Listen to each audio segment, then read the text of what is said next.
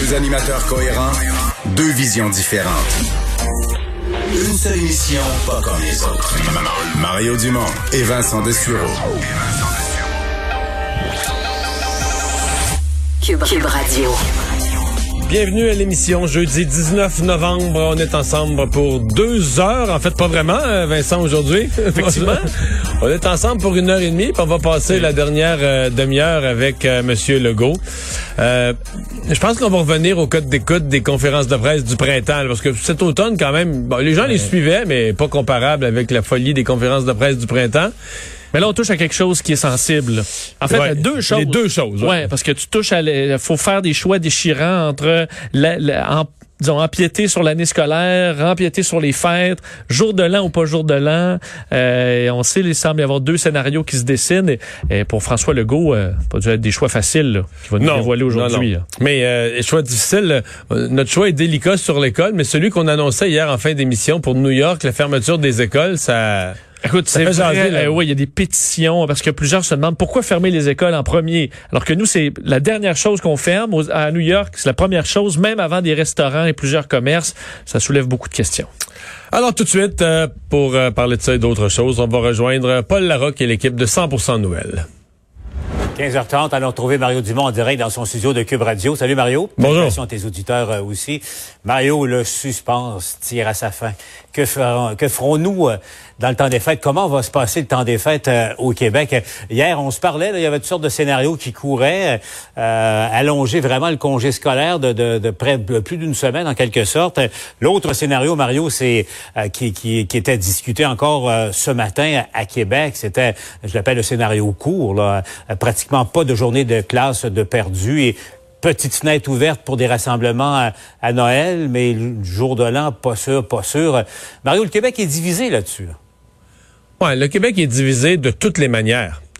Euh, D'abord, d'abord, il y a une première division philosophique. Le fait que ces deux sujets-là soient joints ou se soient joints en cours de discussion, il y a carrément des gens qui sont pro-Noël, puis d'autres qui sont pro-éducation. En d'autres termes, s'il y a un compromis à faire entre les deux, il y en a qui vont dire, bon, ben, on fêtera moins, le- l'en- l'éducation de nos enfants, c'est prioritaire. Et d'autres qui disent, non, non, là, on a besoin de se voir à Noël, puis là, au pire, s'il faut qu'on prenne une semaine de vacances à l'école, qu'on mette les jeunes en congé, tant pis. Mais donc, il- déjà, tu as une division là-dessus. Après ça, tu as des sous-divisions. Tu as clairement des gens qui souhaiteraient plus de liberté à Noël. As des gens qui ont vraiment là, l'écœur en titre, l'écœurement des mesures et qui voudraient qu'on ait vraiment plus de liberté à Noël. Ceux-là, on peut presque leur annoncer qu'ils vont être déçus. là. Moi, je m'attends à ce que ce soit quelque chose d'assez restrictif. Euh, 10 personnes, euh, on va vouloir que ce soit le plus simple possible. Je suis plus sûr qu'il va y avoir des, des, des foyers, des nombres d'adresses et tout ça. Mais euh, à mon avis, ça va être sur une assez courte période autour de Noël. là. 23, 24, 25, 26 ou 24, 25, 26. vingt. Euh, la- la- la- je pense que la grosse question, c'était de donner une souplesse aux gens qui travaillent dans la santé, qui travaillent dans les postes de police, qui travaillent, qui travaillent dans des services de nouvelles comme nous. Là. Un service de nouvelles, ça marche à 365 jours par année. Tous les endroits où, comme on dit, il y en a qui ont Noël, puis il y en a qui ont le jour de l'an. là. On s'équipe, on sépare les équipes en deux là, dans les services essentiels, puis on donne Noël aux uns, puis le jour de l'an aux autres là, pour qu'ils aient le congé. Et on voudrait pas que ces gens-là soient privés d'une possibilité de passer Noël. Alors ça, c'est la souplesse, je pense, qu'on cherche à donner. Mais outre ça, à mon avis, on, on va s'en tenir à... Ça va être ça va être très restreint là, ce qui va être euh, ce qui va être autorisé. Euh, bon, on verra. Moi, tout ça est probablement peut-être qu'il y a encore des, des petits bouts qui sont en discussion à cette heure-ci. On le sait, des fois, on pense, les gens pensent qu'il y a un grand plan dans les gouvernements, mais quand on a été proche du pouvoir, on le sait que souvent jusqu'à la dernière minute, pas l'idée générale est faite, mais des fois jusqu'à la dernière minute, même dans les remaniements ministériels, des fois jusqu'à la, jusqu'à la journée même, il y a un petit changement, un ajustement, quelque chose de dernière minute. On a Ouais. déjà vu ça, là, tu sais. Oui, on m'a déjà raconté qu'il y a des remaniements, euh, Mario, qui ont changé à cinq minutes à- avant, avant euh, la conférence de presse, parce qu'il y a toujours quelques petits récalcitrants dans, dans ces choses-là. Mais revenons à, à nos oignons, euh, Mario. Au fond, euh, quand on y pense, il y a l'expression en anglophone, tu sais, you're damn if you do, you're damn if you don't. Là, Pour le, pour le gouvernement, il y aura des insatisfaits aujourd'hui, parce que, bon, les, les, les gens sont divisés. On va aller retrouver Valérie Chouinard, Mario, parce que euh, on- on- depuis ce matin, Marianne Lapierre le fait ce matin, Valérie aussi du côté de Québec. C'est intéressant d'avoir le point de vue Québec. Euh, Bonjour Valérie. Euh, bonjour. Comment comment les, les gens réagissent? Parce qu'effectivement là, il y a il y a, il y a deux euh, enfin deux volontés qui semblent se, se entrer en collision là en ce moment. Oui, et d'un côté, euh, je peux vous dire, euh, Paul, que oui, il y a des gens qui disent on doit rallonger euh, les vacances, la période du temps des fêtes pour maximiser peut-être les soupers en famille, mais en même temps, on dit, bon, si la santé publique, le gouvernement Legault décide que l'on doit finalement avoir qu'un ou deux ou trois soupers de Noël et qu'on garde le calendrier scolaire tel quel, bien, on va suivre les recommandations. Mais oui, les réponses sont assez partagées. Toutefois, la majorité des gens à qui on pose la question nous disent aujourd'hui, euh, les enfants ne doivent pas écoper. Hein. Vous savez, les jeunes, les adolescents qui, depuis le début de la crise sanitaire, l'ont déjà eu assez difficile, euh, difficilement, euh, doivent suivre des cours à distance, également ne peuvent pas voir leurs amis. Bref, les jeunes ne doivent pas écoper, donc ils doivent retourner à l'école le plus rapidement possible. Alors tout de suite, je vous invite à écouter quelques réactions de personnes qu'on a rencontrées. Les enfants doivent rester à l'école le plus longtemps possible ou du moins euh, perdre le moins de, de, de, jours de classe. Je pour les deux, jours de l'an et Noël, me semble, ça serait plus important. Une semaine plus tard, évidemment. Évidemment. Je trouve que que ça serait encore en rajouter là, que de leur faire manquer une autre une semaine supplémentaire d'école. Parce que, Mario, on, note depuis euh, un bon deux semaines, on sentait la pression sur le gouvernement, justement, pour ouvrir dans le temps des fêtes, passe-moi l'expression.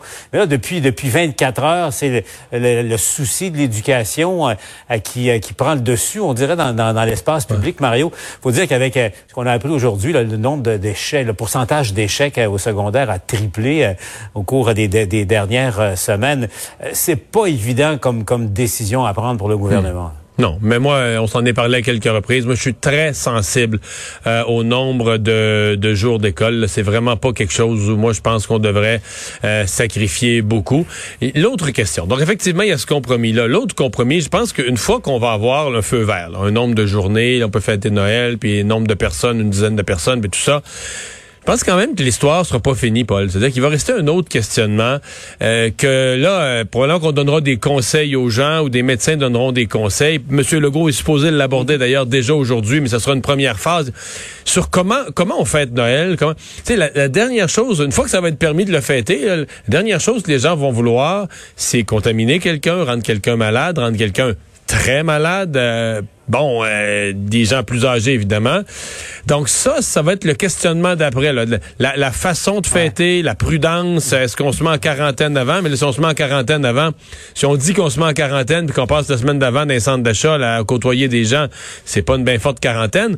Donc... Euh, à mon avis, ça, ça va être l'autre questionnement. Une fois qu'on va avoir réglé la question de l'école, réglé la question du, des, des, des, des, journées où on peut fêter, puis du nombre de personnes qui peuvent être invitées, euh, à mon avis, on va glisser vite là dans le dans le comment. Et puis les, les médecins, puis les spécialistes de, la, santé publique qui vont dire, ben voici, là, dans, dans une fête, si vous voulez protéger les aînés, soyez là au bout de la table. Je pense que ces conseils-là vont être écoutés très, très, très religieusement. Il risque d'y avoir une certaine nervosité autour de ça parce que on veut fêter avec des gens parce qu'on les aime, là. Mais je veux dire, parce qu'on les aime, on veut pas, on veut pas apprendre deux semaines après que, que le party a tourné en, en soins intensifs, là. Et puis, euh, ouvrons les fenêtres. Hein, je pense que ça va être une, des, une des directives. Mario, j'avais Dominique Anglade dans l'entrevue il y a quelques minutes, puis elle a, avancé un point intéressant. Il faudrait que le gouvernement, d'ores et déjà aujourd'hui, en tout cas, euh, annonce, prévoit euh, un déploiement de ressources de dépistage tout de suite après Noël c'est supérieur à ce qu'on a vu.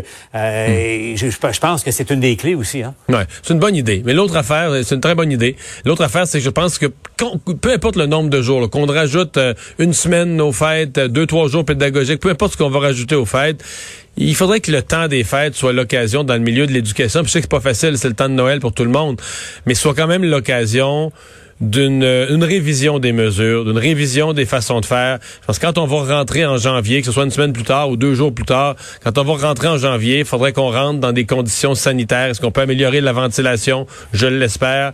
Est-ce qu'on peut, euh, bon, même changer certaines règles, changer certaines procédures, élargir le port du masque? Euh, l'automne nous aura appris, surtout depuis, euh, ben, ben, non, mais ça a commencé vite. Dès le mois de septembre, on a commencé à avoir des cas dans les écoles. C'est accéléré là, récemment, mais on a eu la preuve que c'est pas facile l'école. On veut prioriser ça. Puis si on se compare avec New York où ils ont fermé les écoles, c'est assez bizarre. Ils ont fermé les écoles, ils n'ont pas fermé les restaurants, ils n'ont pas fermé rien, les commerces, les loisirs, mais ils ont fermé les écoles. L'approche est complètement différente. Oui, mais personnellement, à, choisir, là, je préfère euh, protéger les écoles. Sauf qu'une fois qu'on a décidé de protéger nos écoles, il faut qu'on resserre, à mon avis, un autre tour de vis sur comment on le fait. Mm-hmm. Euh, Mario, euh, on, le rappelle, donc on sera bien sûr en direct à, 17h avec cette conférence de presse euh, du gouvernement. Mario, je sais pas si tu as eu l'occasion de, voir la, conférence de presse des avocats, enfin, ou des avocats de, Donald Trump tout à l'heure. J'ai vu des résumés. De Giuliani. Écoute, on va voir des, images si possible. Écoute, c'était c'était spectaculaire, tu sais, en sueur.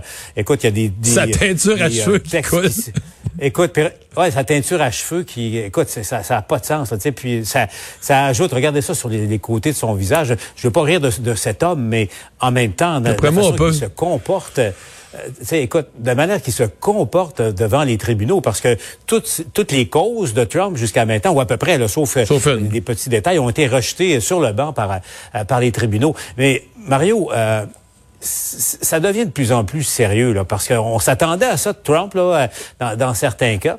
Mais n'empêche, le temps passe, là. On est rendu le 19 novembre, euh, on, avance dans le temps, et tu sais qu'il y, a un scénario qui, circule chez euh, les, les pro-Trump en ce moment. Au fond, tout ça ne sert qu'à gagner du temps pour empêcher euh, l'élection formelle dans les États des grands électeurs qui vont se réunir à, la mi-décembre pour élire officiellement le président. Et il y a une mécanique, savais tout ça? C'est John Parizella qui m'a attiré, euh, qui a attiré mon attention là-dessus. Savais-tu qu'il y a une mécanique déjà de prévue que, en cas de situation où les grands électeurs ne peuvent se, se réunir pour élire, c'est le Congrès, la Chambre des représentants qui le fait.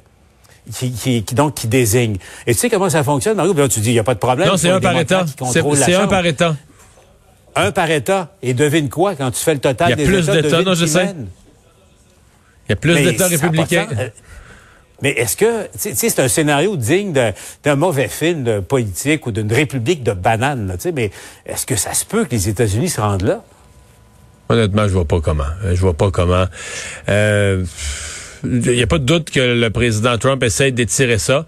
Moi, je suis encore de l'école de penser que Donald Trump est en train d'écrire sa, sa, biographie. J'ai pas changé d'idée depuis le jour 2 ou 3 après l'élection.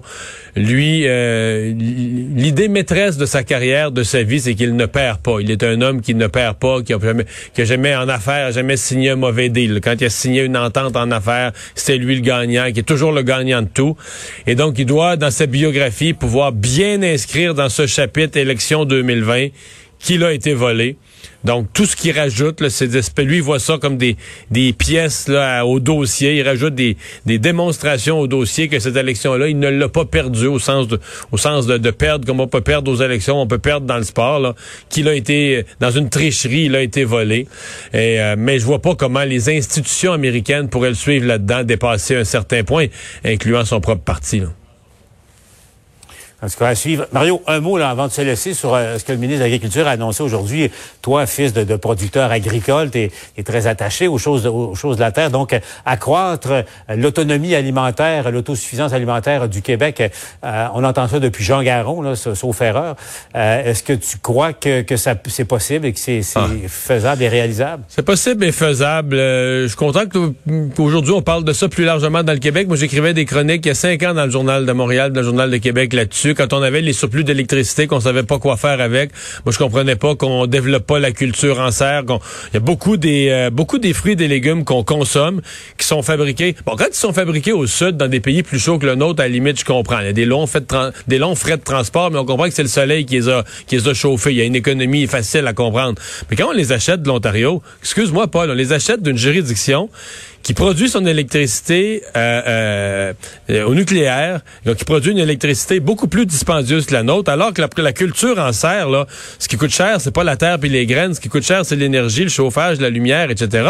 Donc, c'est pas normal que nous, en hiver, on achète des concombres ou on achète des poivrons euh, qui sont qui sont produits en Ontario. C'est vraiment, vraiment, vraiment pas logique. Et bon, je pense que le plan du ministre, il est valable, mais après ça, ça prend ça prend une volonté politique pour aller aller au bout de ça, aller au au bout de son idée. C'est quand même euh, les chiffres là ce matin qui étaient présentés, ça me les rappelait, c'est des chiffres que je savais mais que j'avais oublié.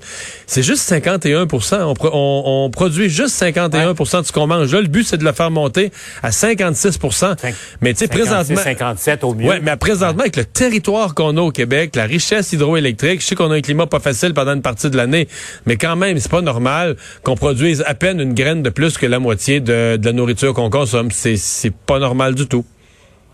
Ministre, j'ai posé la question. Le ministre m'a dit que, attention, il y a d'autres annonces qui s'en viennent dans quelques semaines, justement, sur euh, l'histoire de, la production euh, en serre au Québec. Mario, il y a peut-être l'espoir, cinq ans plus tard. Peut-être qu'il a lu mes chroniques. Peut-être, qu'il y a un scrapbook avec toutes mes vieilles chroniques, le ministre, qui sait.